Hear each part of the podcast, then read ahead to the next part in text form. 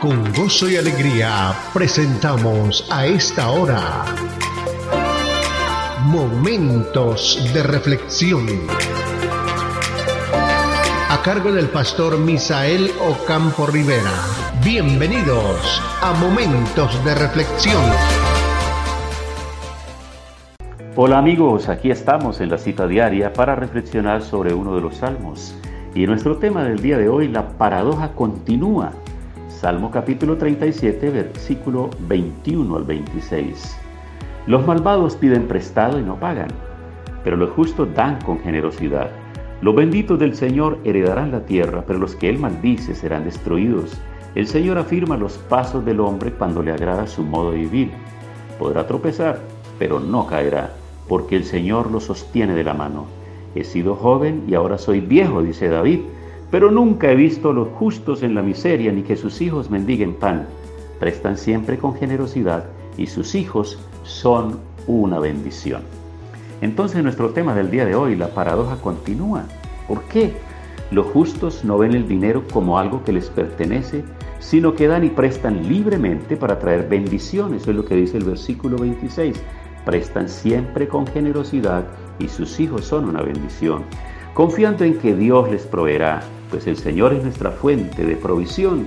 Eso declara el versículo 25. He aquí yo he sido joven y ahora ya soy un viejo, pero nunca he visto los justos desamparados ni a sus hijos que mendiguen pan. Esos hombres de Dios, esas mujeres de Dios, esas personas que han puesto en Dios su confianza, siempre tendrán su provisión, siempre tendrá Él la manera de ayudarles, la manera de darles. Dios utilizará y hasta el diablo mismo tendrá que obedecer al Señor cuando el Señor le ordene. Hay una historia por ahí muy interesante. Una mujer creyente que oraba al Señor y clamaba y tenía mucha necesidad y se ha agotado toda su provisión, todo su mercado se ha agotado, todos sus recursos económicos estaban agotados. Y ella oraba y oraba y ayunaba y velaba y vigilaba y oraba en voz alta. Y la casa de enseguida, en la casa de enseguida habitaba un hombre que presumía ser ateo Así que este ateo, al escuchar la oración de esta mujer cristiana, mandó a uno de sus sirvientes a comprar un mercado y lo trajo a la puerta y llegó y tocó la puerta y cuando ella abrió esta puerta él le dijo, aquí estoy yo para suplirle su necesidad.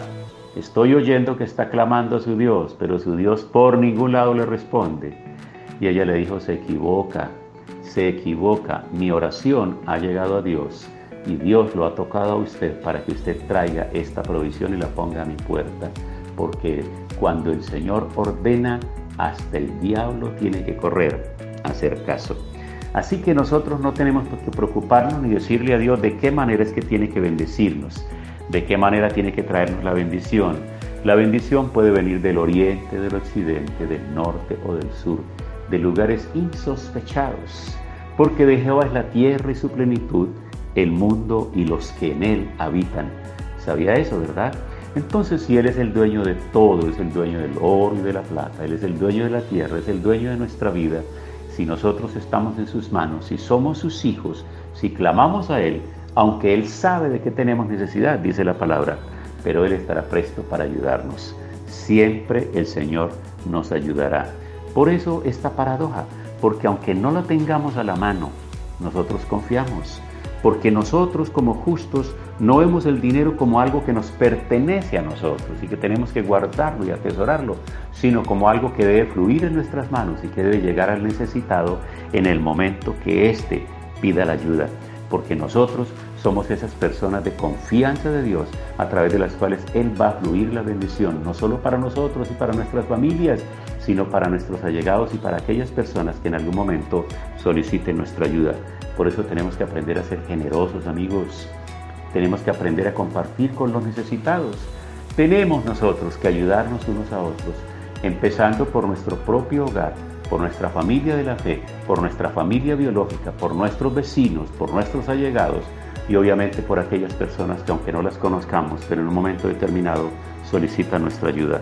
El Señor es poderoso para ayudarnos, para levantarnos, para fortalecernos y tenemos que ser la respuesta al Señor. Yo siempre he pensado que Dios nos habla a través de nuestros pensamientos, de nuestros sueños, nos habla a través de circunstancias y nos habla a través de la palabra. Y en cualquier momento, como en este precisamente, podría estar hablando tu corazón. Cuando pienses en una persona necesitada y te acuerdes de ella y sientas compasión, no te quedes ahí, levántate, ve, haz esa obra de caridad, ayúdale, dale esa bendición, ya, dale esa provisión, dale esa medicina, dale esa ayuda. No solamente esté presto a regalar oraciones, que hay gente muy generosa solamente para regalar oraciones, pero si tenemos bienes, si tenemos cosas materiales en nuestras manos y pudiéramos compartirlos con ellos, esa será la bendición. Somos portadores de bendición y somos benditos y bendecidos para bendecir a otros que lo necesitan. Amigos, en el día de hoy vamos a pensar qué persona podremos nosotros ayudar, qué persona necesita nuestra ayuda, qué persona en este día estará orando a Dios para que le supla para una necesidad. Y si esa persona tiene confianza y nos solicita la ayuda, ¿no crees que deberíamos hacer un esfuerzo y ayudarle? ¿Y no hacernos los indiferentes? Pues el apóstol Juan dice, ¿y dónde está el amor si tu hermano se acerca a ti y te pide ayuda?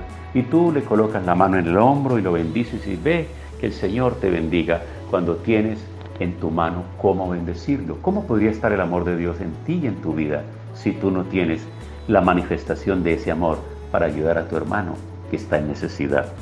Hagamos una oración en este día que el Señor nos guíe porque seguramente hoy podríamos bendecir a alguien.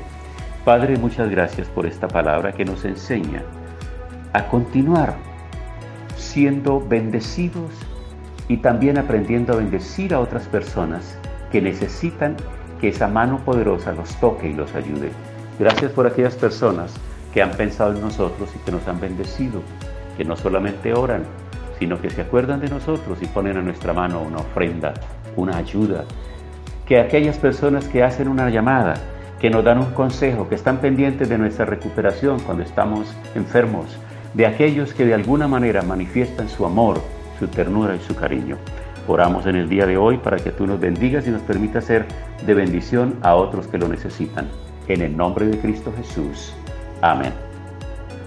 Pasó nuestra cita diaria. Momentos de reflexión. Momentos de reflexión. Si este tema y la oración han sido de bendición, compártalo con sus contactos para que ellos también sean edificados.